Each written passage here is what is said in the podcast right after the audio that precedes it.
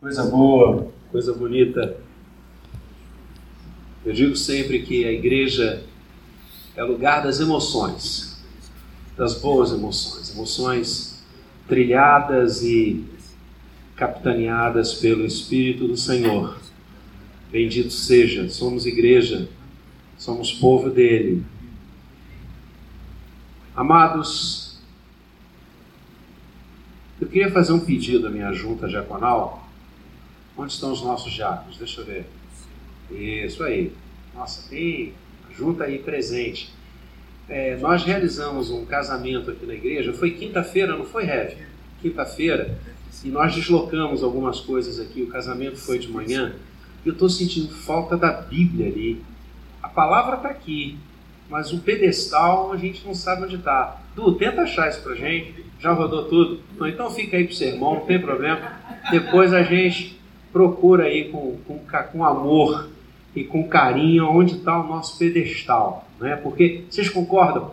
Por mais linda que esteja a mesa, com os elementos da ceia do Senhor, mas está faltando ali a palavra aberta. Né? Então eu vou fazer o seguinte: não é a falta do pedestal que vai evitar ou impedir que a palavra esteja aberta ali. Só um momento.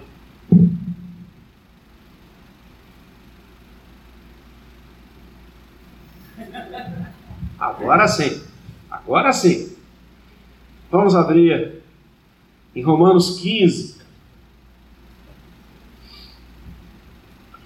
Estamos já ultimando, meu presidente da mocidade, a exposição de Romanos. Olha aí.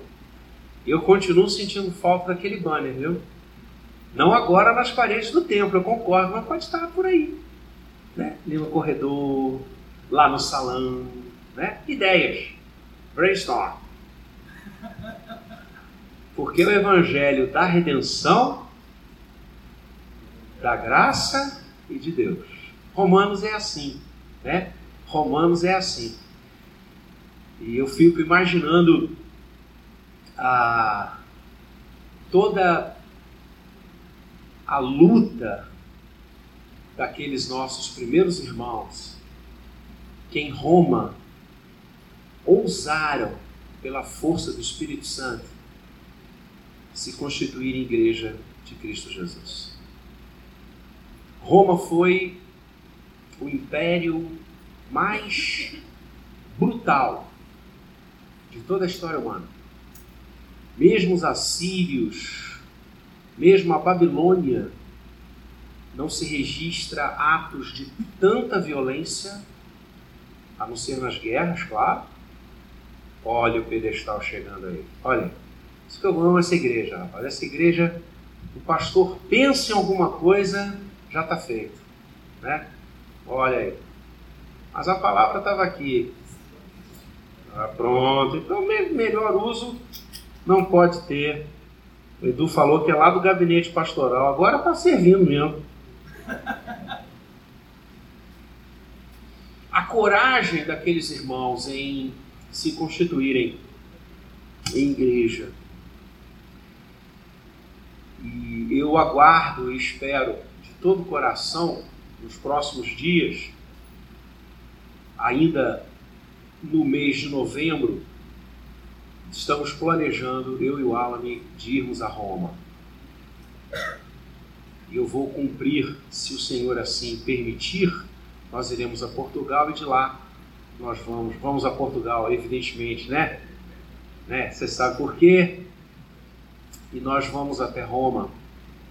Estou, estamos nos desafiando a fazer isso, porque eu quero, de coração, orar colocando a minha mão numa das paredes do antigo Coliseu. Porque ali morreram centenas crentes em Cristo Jesus. No dente das feras, na violência de Roma, meramente porque criam naquele que nós cremos. E toda essa violência contra a igreja nascente não foi nem tenuamente capaz de derrubar os ânimos dos nossos primeiros irmãos. E eles, com coragem, escreviam nas catacumbas romanas, e eu também vou querer conhecer algumas, desenhavam o símbolo do peixe. E eu vou fotografar e vou mandar para o mural, você pode ter certeza disso. O peixe foi o primeiro símbolo da fé cristã, antes da cruz. Antes da cruz. A cruz, que é o símbolo da fé cristã hoje, foi um símbolo após. O primeiro símbolo foi o peixe. Por quê? Porque o Senhor disse aos apóstolos: sereis pescadores de homens? Não. Por mais que lindo, sem dúvida alguma, a, a fala. O peixe foi o primeiro símbolo da fé cristã, porque na época o, o grego koiné era muito falado. O, o grego koiné, a época do primeiro século, na época do Senhor Jesus e até o fim do primeiro século, na verdade até o segundo século da era cristã, o grego era o inglês de hoje. Por isso chamava-se koiné, que em grego significa comum. Então, o grego comum, ele era falado por quase todo mundo, por quase todo mundo. Por isso o Novo Testamento é escrito em grego, porque era uma língua que todos tinham acesso. E a palavra grega para peixe é ictis. E as iniciais dessa palavra dão a frase que foi a primeira profissão de fé da igreja. Jesus Christus, Deus Leos Soter. Jesus Cristo, Filho de Deus, Salvador. Então, esta frase, que foi a primeira profissão de fé da igreja, Jesus Cristo, Jesus Cristo, Theos Soter, Filho de Deus, Salvador, era o peixe, eram as iniciais da palavra ictus, e peixe. Então, quando os cristãos se reuniam nas catacumbas de Roma, antes de morrerem, subindo ao pátio do Coliseu, que foi um dos circos romanos, havia dezenas de locais onde eles eram mortos, dezenas. Eles desenhavam o peixe. E algumas dessas pedras foram guardadas, estão lá em Roma. E eu quero muito vê-las. Quero muito vê-las e agradecer a Deus, como Paulo, ao escrever essa carta, agradecia pela vida daqueles irmãos, os primeiros heróis da nossa fé. Homens e mulheres que, ao lado de tantos outros, em tantos outros lugares, em Éfeso, na Galácia, em Filipos, em Tessalônica, em Esmirna, em Pérgamo, morreram por aquilo que criam morreram por afirmar que Jesus Cristo é o Filho de Deus, Salvador. Essa é a nossa profissão de fé. É isso que queremos. É isso que anunciamos. As coisas todas passam. Os céus e a terra passarão. Mas a minha palavra não passará. Neste redemoinho de tantas coisas que o mundo pós-moderno nos traz, há uma solidez inigualável, que é a rocha sobre o qual estamos assentados, Cristo Jesus. Ele é o Filho de Deus, Salvador. Louvado seja e bendito seja o nome do Senhor. E Paulo escrevendo essa epístola, que já nos aproximamos do fim, Gabriel que sabe direitinho quantas pregações já nos debruçamos sobre Romanos, coisa linda, uma igreja que abre a palavra para lê-la, que abre a Bíblia para ser informada. Reverendo Maurício ultimou o verso 14 do capítulo 15. Então hoje nós vamos caminhar do verso 15 em diante. Vamos ler responsivamente até o verso 21. Se não conseguirmos andar por toda a perícope, não há problema, como a gente tem feito, não temos pressa, temos a eternidade toda, nós vamos voltar a esse texto. Vamos então, eu leio os versos ímpares, os irmãos leem os versos pares e assim respondemos à leitura da palavra. O verso 21 leremos todos a uma só voz. Entretanto, vos escrevi em parte mais ousadamente, como para vos trazer isto de novo à memória, por causa da graça que me foi otorgada por Deus.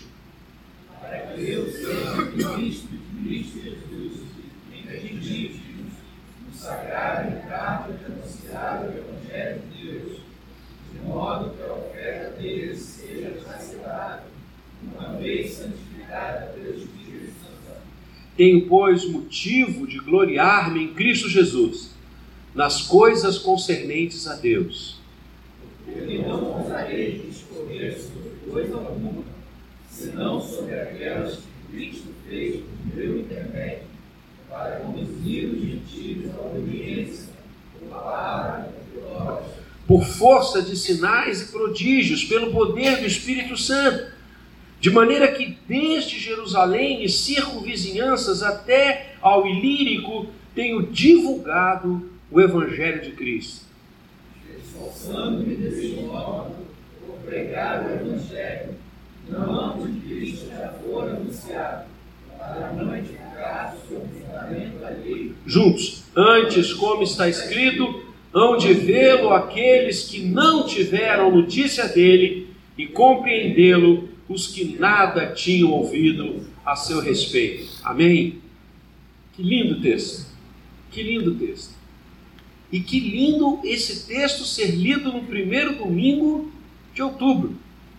Mês da reforma, mês de aniversário da UPA, que vai trabalhar conosco a temática da pregação do Evangelho da comunicação das boas novas. E é isso que esse texto fala exatamente. Mês da reforma, mês do aniversário dos nossos adolescentes, mês de termos os olhos e o coração abertos para a pregação do Evangelho, a comunicação da fé que uma vez por todas foi dada aos santos. Paulo fala sobre isso nesse texto, eu vou convidar você a ficar com as Escrituras abertas, porque vamos voltar a alguns desses versículos ao longo dessa exposição. Ele então começa dizendo que escreveu para a igreja em Roma de forma mais ousada, para trazer isto novamente à memória dos romanos. Trazer o que? O que ele está trabalhando no capítulo anterior. O que, que ele está trabalhando? a graça que foi outorgada aos gentios, a redenção que não ficou circunspecta a Jerusalém, que não ficou presa na geografia de uma cidade, de um estado, de uma região. Mas a graça de Deus levou o Evangelho, levou a comunicação que Deus amou o mundo de tal maneira que enviou o seu Filho unigênito, nascido de mulher, nascido sob a lei, para que todo aquele que nele crê não pereça, mas tenha vida eterna. Paulo está dizendo: este anúncio, esta comunicação, esta graça, a graça de Deus, saiu, brotou daquela região fixada, geograficamente entendível, Israel, para todo mundo. E vocês, gentios, foram alcançados. É isso que ele está dizendo para a igreja em Roma. E olha que coisa linda. Como eu falei no início, como é que estavam aqueles irmãos? Sendo barbaramente perseguidos. Primeiro pelos judeus, depois pelos romanos. O próprio apóstolo Paulo terá sua vida ceifada, segundo os registros da história da igreja, decapitado por causa da sua fé. Quantos já haviam morrido? A igreja já enfrentava uma perseguição muito difícil que recrudesceria ao longo do tempo e só cessaria no ano 313 da nossa época. Quando Constantino, na cidade de Milão, edita uma ordem para que cessasse a perseguição dentro do âmbito, no âmbito do Império Romano. Durante três séculos, a igreja de Jesus foi barbaramente perseguida, morta, incendiada, supliciada. E Paulo chega para aqueles que estão ali, atemorizados. Imagine, se a perseguição acontecia nos quadrantes mais distantes do império, imagina na capital. Onde estava o imperador? Imagina em Roma. E Paulo diz para eles: não temam, porque a graça de Deus foi derramada sobre vocês.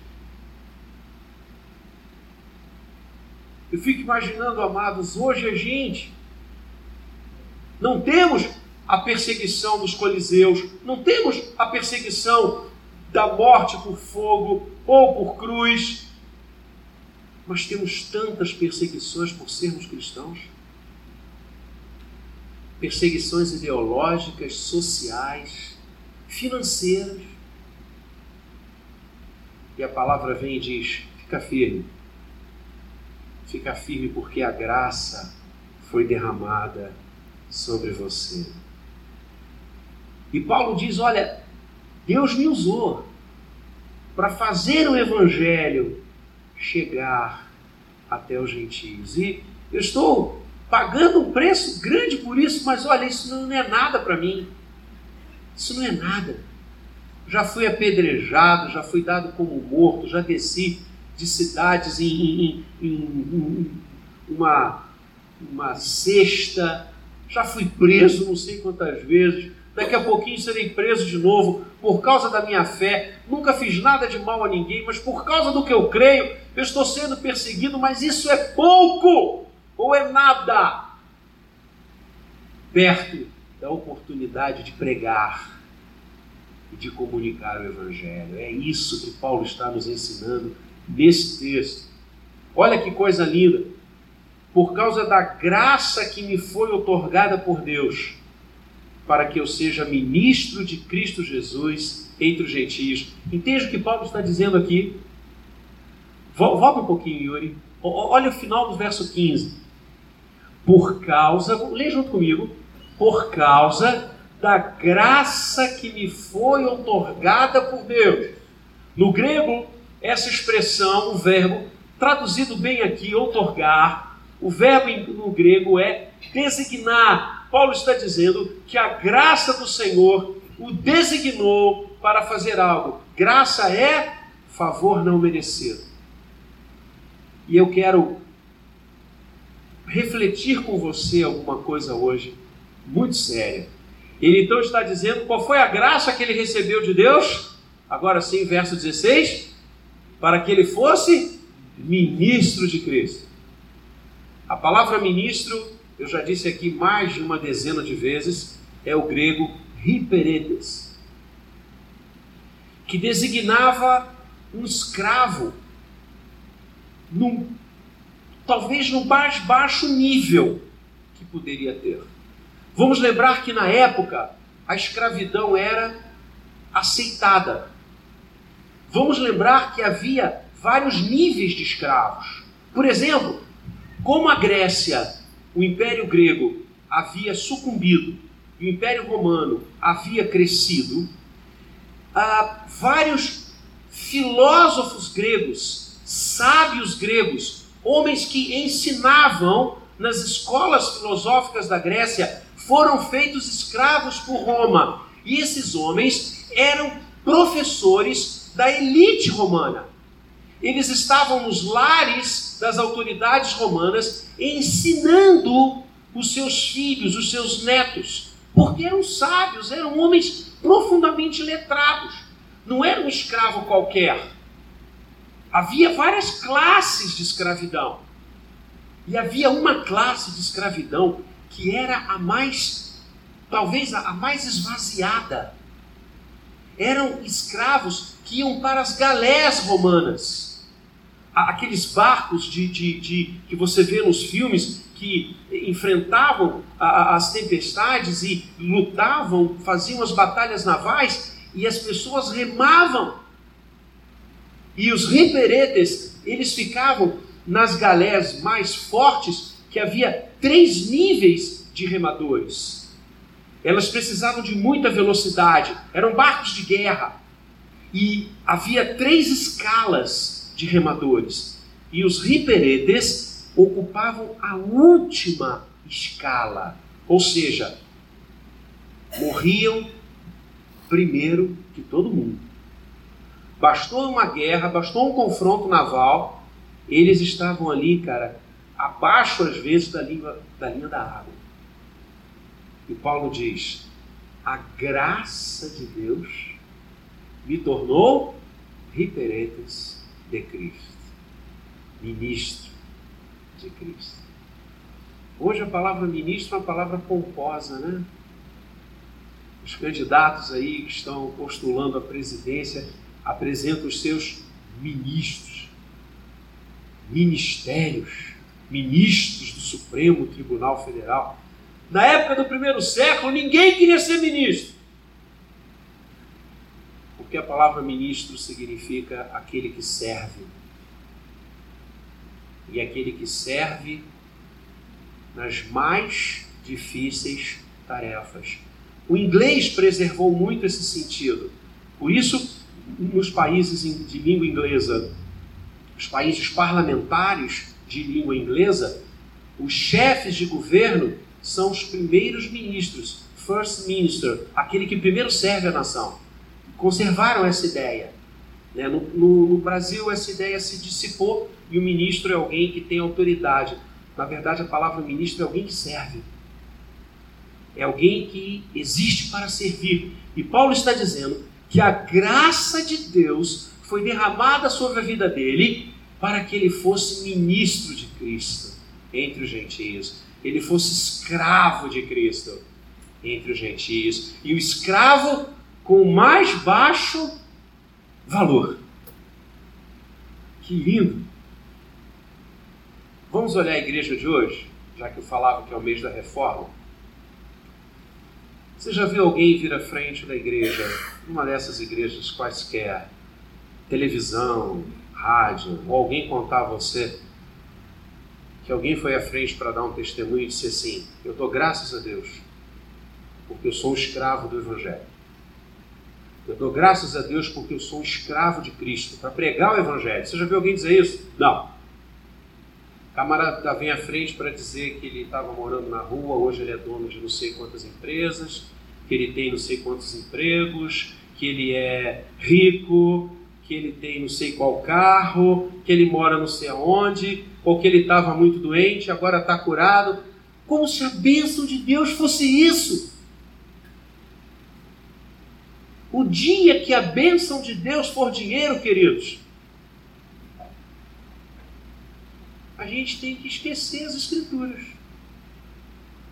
Claro que havia e houve nas Escrituras homens ricos, muito ricos, abençoados pelo Senhor. Eu não estou dizendo que o dinheiro não é uma bênção de Deus. Eu estou dizendo que ele não é a única, e pelo contrário, se há uma lista, ele está lá embaixo. Porque o Senhor dos Senhores não tinha onde reclinar a sua cabeça. Então você vem dizer que bênção de Deus é dinheiro? Olha como é que Paulo encarava a bênção de Deus. Para ele, a bênção de Deus na sua vida é que ele podia ser ministro do Evangelho.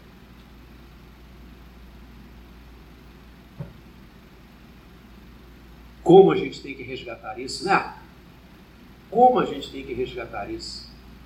Paulo tinha alegria e ele considerava a graça de Deus ser um escravo de Cristo Jesus entre os gentios, no sagrado encargo de anunciar o Evangelho de Deus. Nossa!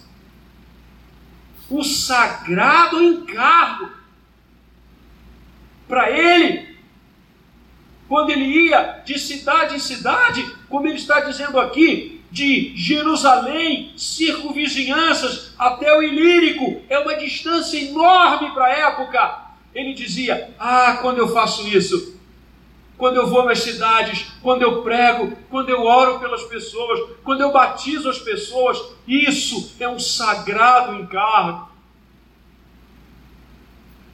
Paulo via o seu ministério como um sagrado encargo.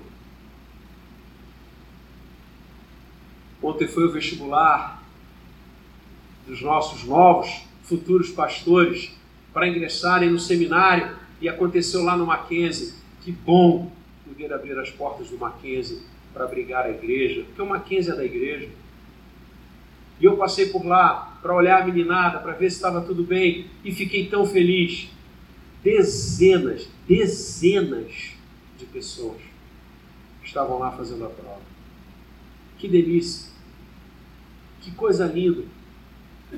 E eu senti no coração o desejo de orar por eles, e eles já estavam no hall, muitos já tinham terminado a prova. E eu disse: Eu quero orar por vocês. E eu orei com eles nessa direção, agradecendo a Deus, eles estarem percebendo, todos eles, que a vida vale por causa da pregação do Evangelho. Era assim que Paulo se sentia sagrado encargo de anunciar o Evangelho de Deus. Amados, quando nós ministramos a palavra aos outros, como Paulo fazia e fez durante toda a sua vida. Quando nós pregamos, isso é graça de Deus sobre você. A graça de Deus não se resume a você ter um emprego, a você ter uma roupa boa para vestir, a você ter perfumes gostosos para usar. A graça de Deus não se resume a você ter um teto para morar, a graça de Deus não se resume a você ter uma comida gostosa para comer. A graça de Deus é fazer de você ministro do Evangelho, ministra do Evangelho. É fazer você pregar, anunciar, levar Jesus aos corações. Essa é a bênção de Deus sobre a sua vida. E sabe por quê, amados? Porque ter carro, ter casa, ter dinheiro, ter comida, até aqueles que estão no inferno têm, mas pregar o Evangelho só nós. Só nós. Só aqueles que foram alcançados pela graça e estão em Cristo podem abrir os seus lábios para anunciar Jesus. Por isso, essa graça é nossa unicamente. E é um sagrado encargo. Pregue o Evangelho, meu querido. Pregue, fale de Jesus onde você está. Quantos vizinhos seus já foram levados a Cristo por causa da sua vida? Quantos?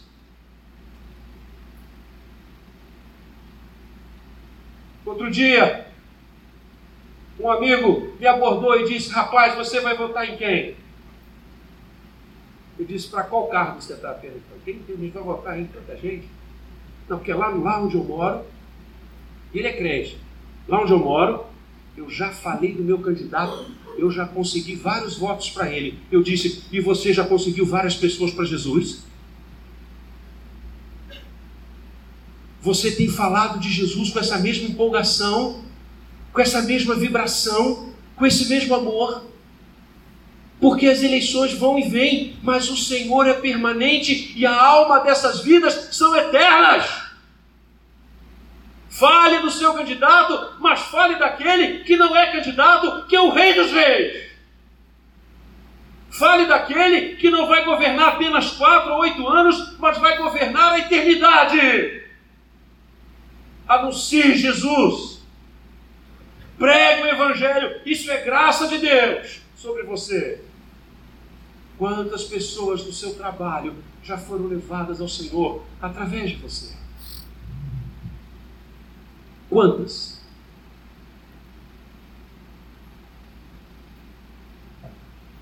Quantas pessoas já foram levadas na sua faculdade, onde você estuda, até Jesus? Quantas pessoas você está orando agora para se converter? sua família. Quantos da sua família nem sabem que você é crente? Como assim, pastor? Eu já vi, cara.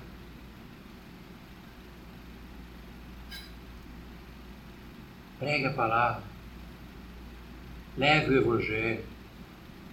Aproveite todos os caminhos, aproveite todas as estratégias para levar alguém a Jesus. Eu visitei uma empresa outro dia e eu fiquei maravilhado, porque na sala de reuniões dessa empresa, o CEO dessa empresa é de Cristo, é um homem de Deus. E na sala de reuniões da empresa, ele colocou um quadro lindo, uma paisagem linda, e colocou João 3,16 escrito embaixo. E eu o parabenizei. Nós fomos, estávamos reunidos naquela sala. E eu olhei aquele quadro e falei: rapaz, parabéns. Que lindo versículo. Ele falou: Pastor, a paisagem é apenas uma isca porque eu quero é que a turma leia o versículo. E quando eles olham para essa paisagem, eles veem o versículo. E como aqui a gente se reúne o tempo todo, o dia todo, todas as áreas da empresa, todos que entram aqui leem, porque Deus amou o mundo de tal maneira que nos deu o seu Filho para que todo aquele que nele crê não pereça, mas tenha vida eterna. Graças a Deus por isso. É a palavra poderosa do Senhor. Pregue o Evangelho Quantas formas você tem de pregar o Evangelho? Quantas formas? Você não pode deixar alguns folhetos, alguns exemplares do cada dia na portaria do seu prédio e deixar que as pessoas peguem, que as pessoas levem para as suas casas. Você não pode começar uma reunião de oração na sua casa e convidar os seus vizinhos. Quantas formas você tem de exercer esse sagrado ofício esse sagrado encargo de anunciar o Evangelho. E Paulo diz: de modo que a oferta deles, a oferta de quem? Dos gentios, seja aceitável. E claro que foi aceitável, porque ela foi santificada pelo Espírito Santo. E a igreja cresceu tanto entre os gentios por mãos de Paulo, por mãos de Timóteo, por mãos de Lucas, por mãos de tantos que viam a possibilidade de pregar como graça de Deus sobre a vida deles. E que sabiam que isto era um sagrado encargo pregar o Evangelho da graça. Tenho, pois, Paulo diz, motivo de gloriar-me em Cristo nas coisas concernentes a Deus. Olha agora o verso 18, amados. Porque não ousarei discorrer sobre coisa alguma, senão sobre aquelas que Cristo fez por meu intermédio. O que, que Paulo está dizendo? Olha, eu conheço algumas coisas. Paulo era uma alta autoridade judaica. Tanto é que o Sinédrio o designa para perseguir a igreja. Ele autoriza, inclusive, a matar. Paulo não era qualquer um. Intelectual e academicamente falando, Paulo era um gênio.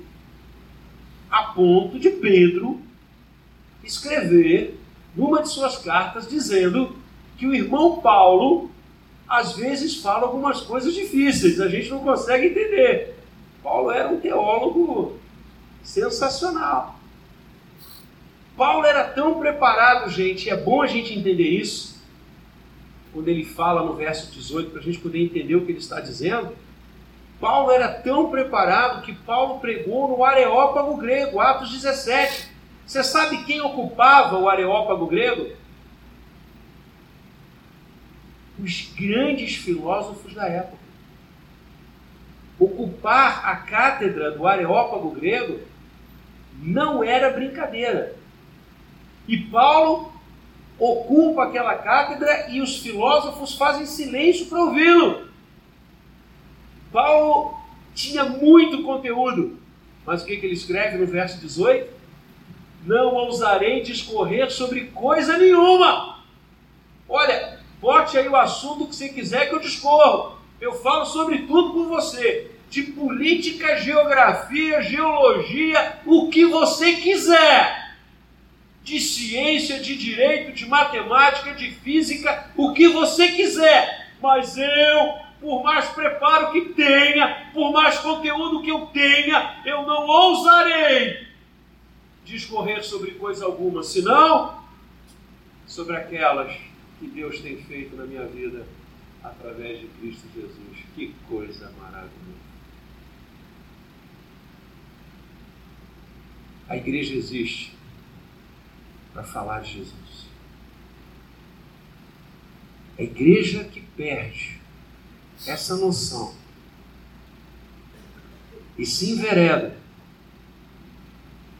a discorrer sobre qualquer outro assunto, e ela pode. Autoridade para isso ela tem.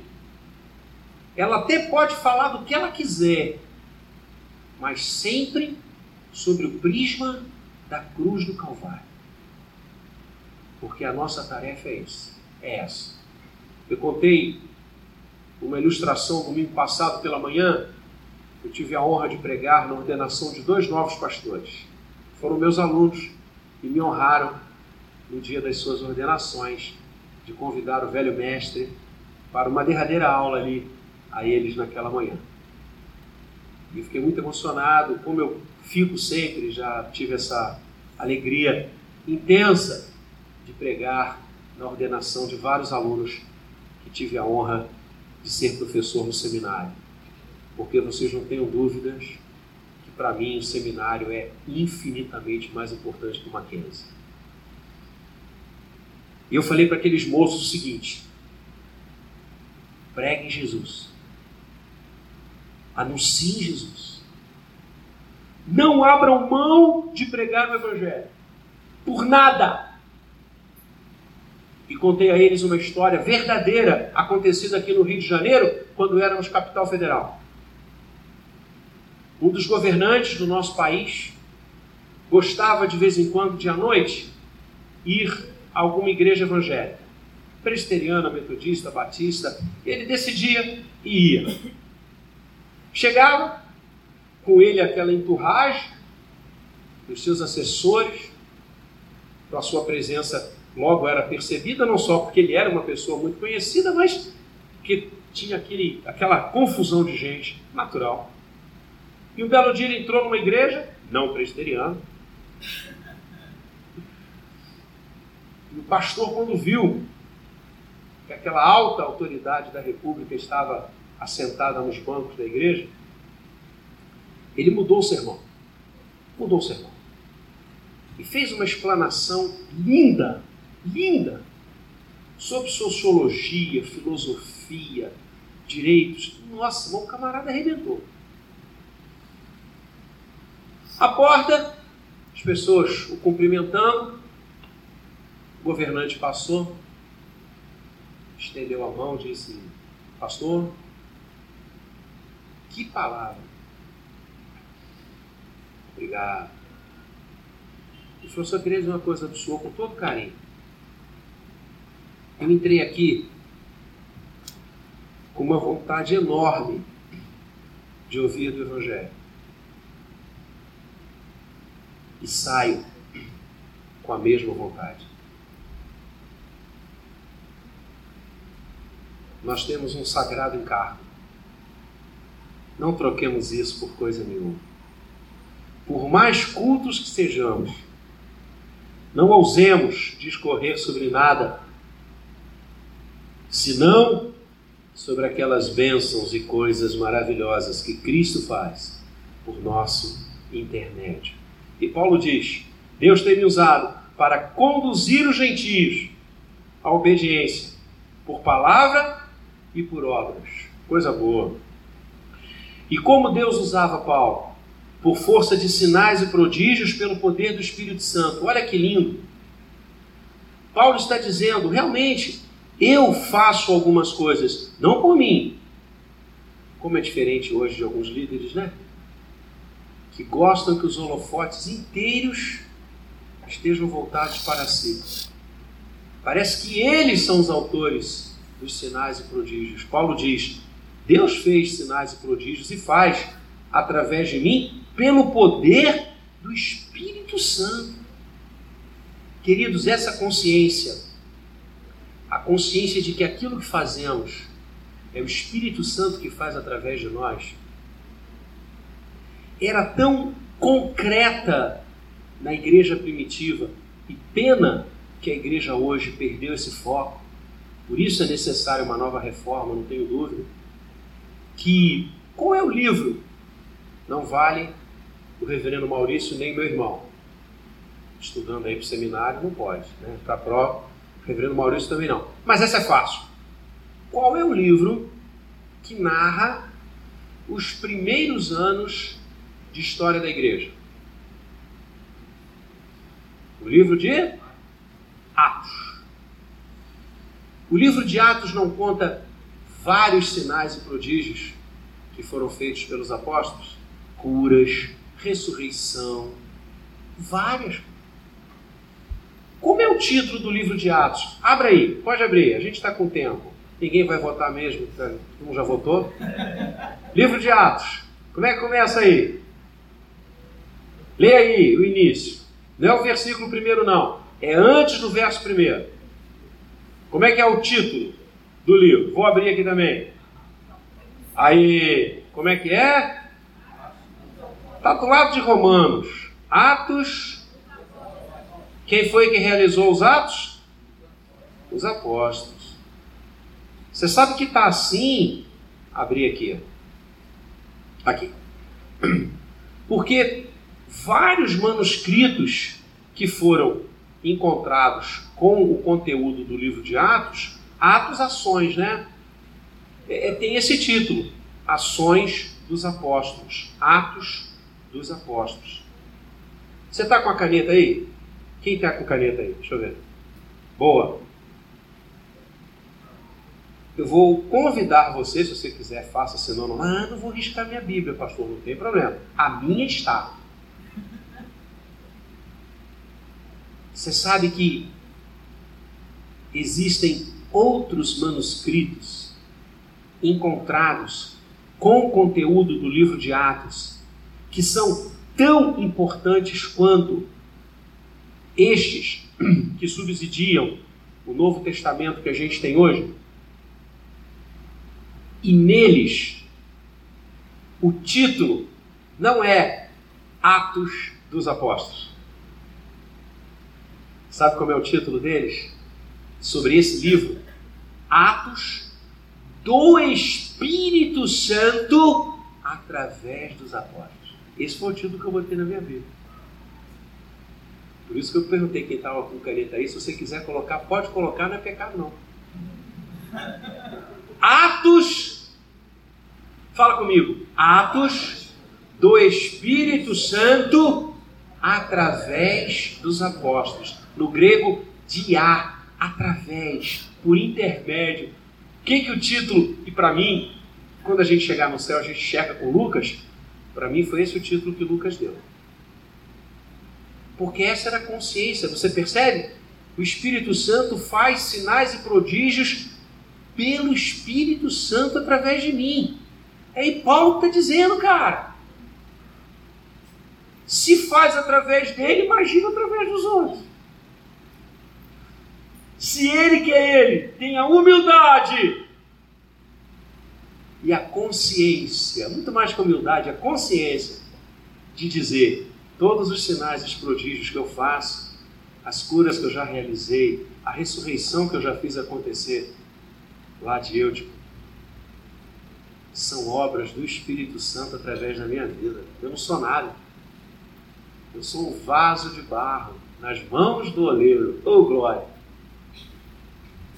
Atos do Espírito Santo através dos apóstolos. É assim que a gente tem que entender a vida, queridos. Tudo que você faz para o reino de Deus é porque o Espírito Santo está fazendo através de você, de mim. Nós não temos poder algum em nós, nós não temos capacidade alguma em nós, nós somos fracos, nós somos pecadores, mas o Senhor nos usa, isso é graça. O Senhor faz com que os nossos lábios se abram e as pessoas escutem de Jesus e as pessoas se convertam a Ele. É graça de Deus. É graça de Deus. O Espírito Santo me usa, diz Paulo. E por todos os lugares que eu vou, desde Jerusalém, circunvizinhanças até o Ilírico, o que, que eu tenho feito? O que, que Paulo diz que ele faz? Aonde ele vai? Por onde ele caminha? Por onde ele anda? O que, que ele faz? Tenho divulgado o quê? O Evangelho de Cristo. É isso? É isso. Você lembra da grande missão da igreja? O que que Jesus ordenou que nós fizéssemos? Você pode abrir aí em Marcos 16, 15. Marcos 16, 15. Rapaz, acho que meu relógio está parado, por isso que eu estou. Marcos 16, 15. Está parado, não. O que, que diz lá? E disse-lhes: Quem disse? Quem disse? Jesus. Para quem? Para os apóstolos, que ali representavam a sua igreja. A gente vai tomar a ceia daqui a pouco. Jesus celebrou a ceia com os seus apóstolos, que representavam a igreja. Jesus orou pelos seus apóstolos, que representavam a igreja. E em várias vezes Jesus disse: Senhor, eu oro não só por estes, mas por todos aqueles que hão de crer em mim, por sua graça. João 17 é para ler de joelhos. Aliás, que texto da Bíblia não é para ler de joelhos? Então Jesus diz, um pouco antes de ser assunto aos céus, ide por todo o mundo e pregai o Evangelho a toda criatura. Você pode repetir comigo? Ide por todo mundo, desliguei o Ide por todo mundo e pregai o evangelho a toda criatura. Again.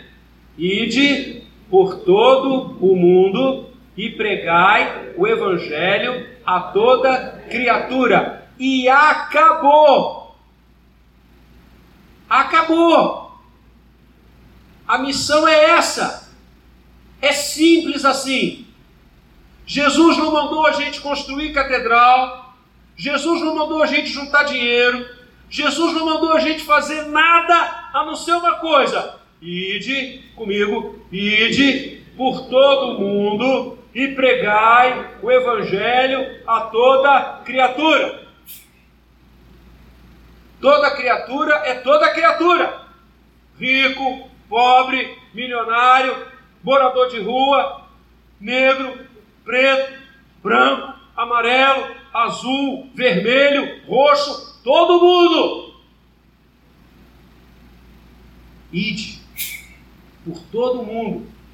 Não é só na Europa, não é só nos Estados Unidos, é todo mundo. Na África, na Oceania, no Oriente Médio, com bala passando, com bomba passando, ide para lá.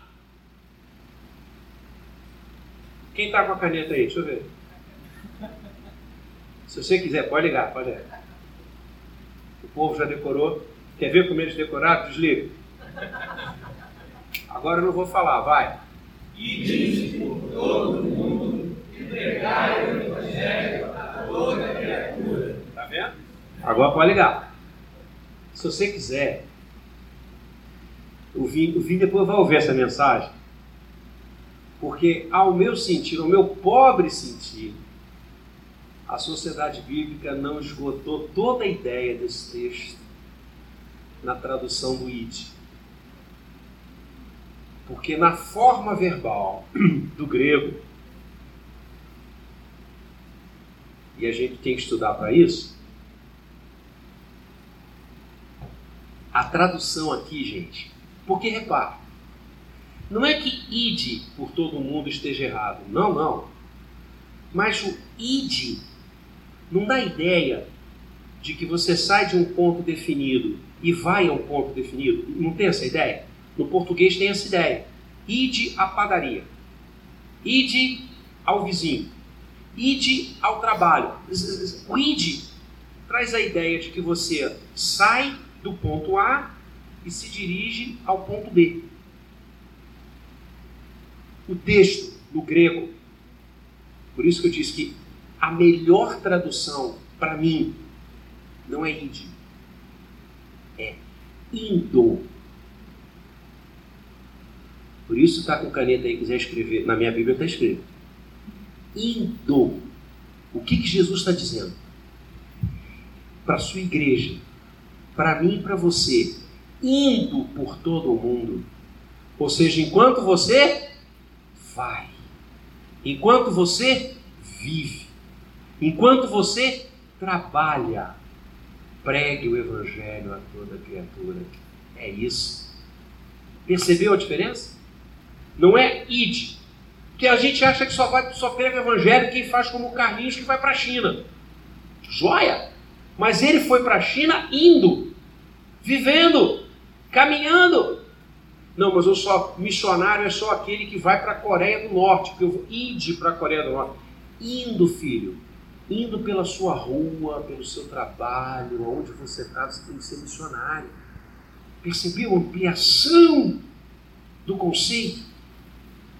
E é isso que o apóstolo está falando. Vamos voltar para lá. Olha que coisa linda. Paulo está dizendo: enquanto eu vou, eu prego. eu vou, saio de Jerusalém, vou para as regiões circunvizinhas, eu vou ao Ilírico, enquanto eu vivo, eu prego. Indo por todo o mundo, pregar o Evangelho. Será que a gente consegue falar agora, ao invés de ide, indo? Vamos tentar? Indo por todo o mundo, pregai o Evangelho. Boa. E essa pregação é um santo encargo, que é feito pelo Espírito Santo. E a gente fecha agora no verso 20. Esforçando-me deste modo por pregar o Evangelho. Você acha que não tem esforço? Quem é que acha que pregar o Evangelho é fácil? Deixa eu ver.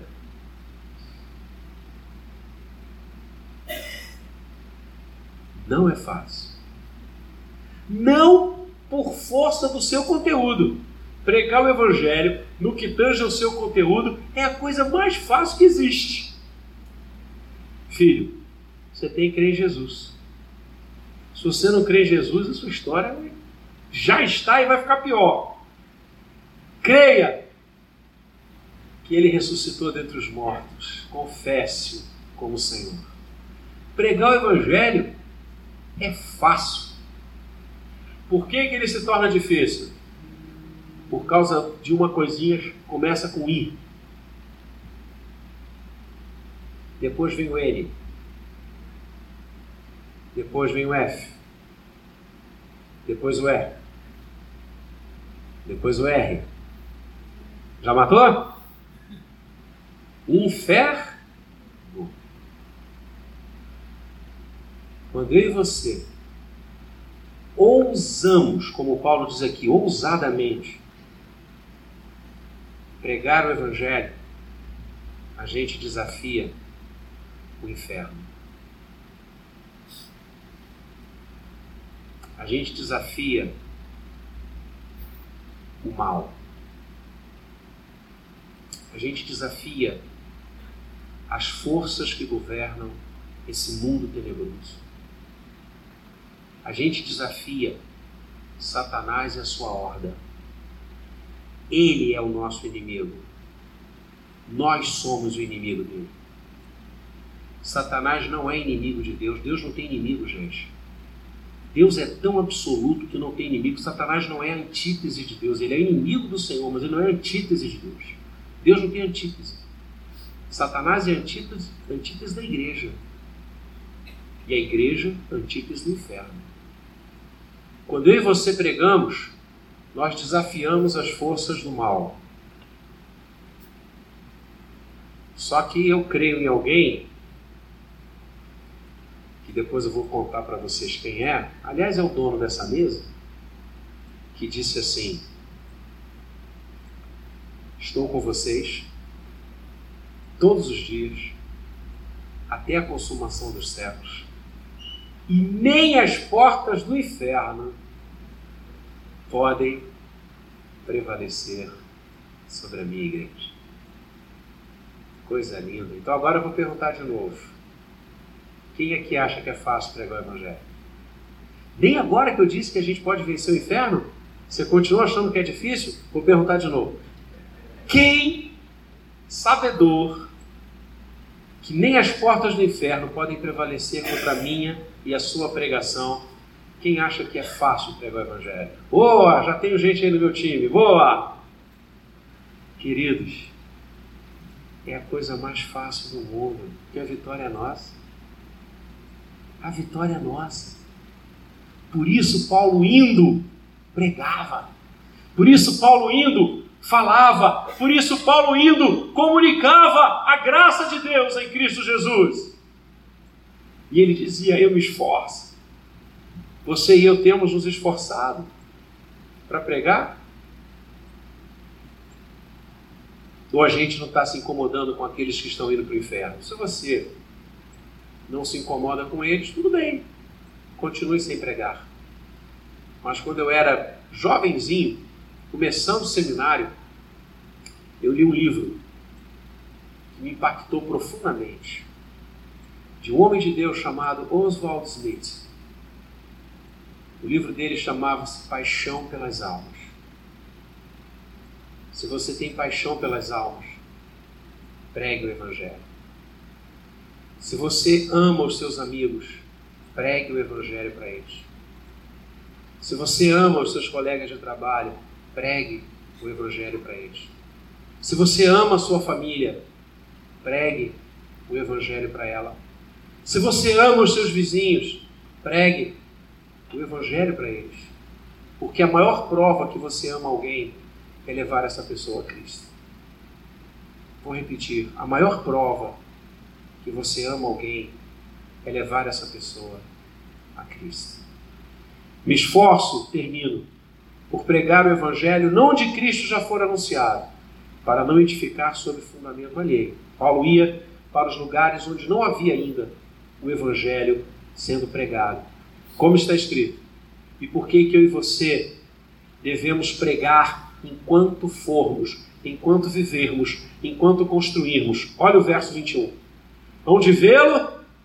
Aqueles que não tiveram notícia dele, e compreendê-lo, os que nada tinham ouvido a seu respeito. Eu creio nisso.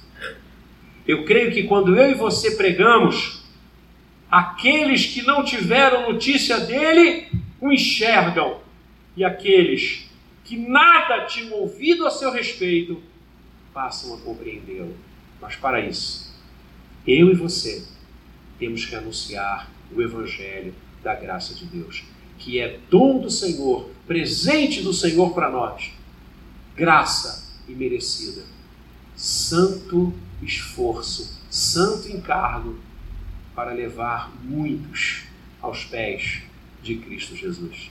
Que Ele nos use, que sejamos evangelistas apaixonados pelas almas, apaixonados por aqueles que ainda não conhecem Jesus, apaixonados por aqueles que ainda não dobraram os seus joelhos a Jesus e que através de nós, muitos que não tinham notícia dele, passem a vê-lo e muitos que nada tinham ouvido a seu respeito passem a compreender a graça de Deus em Cristo Jesus. Que assim seja. Amém.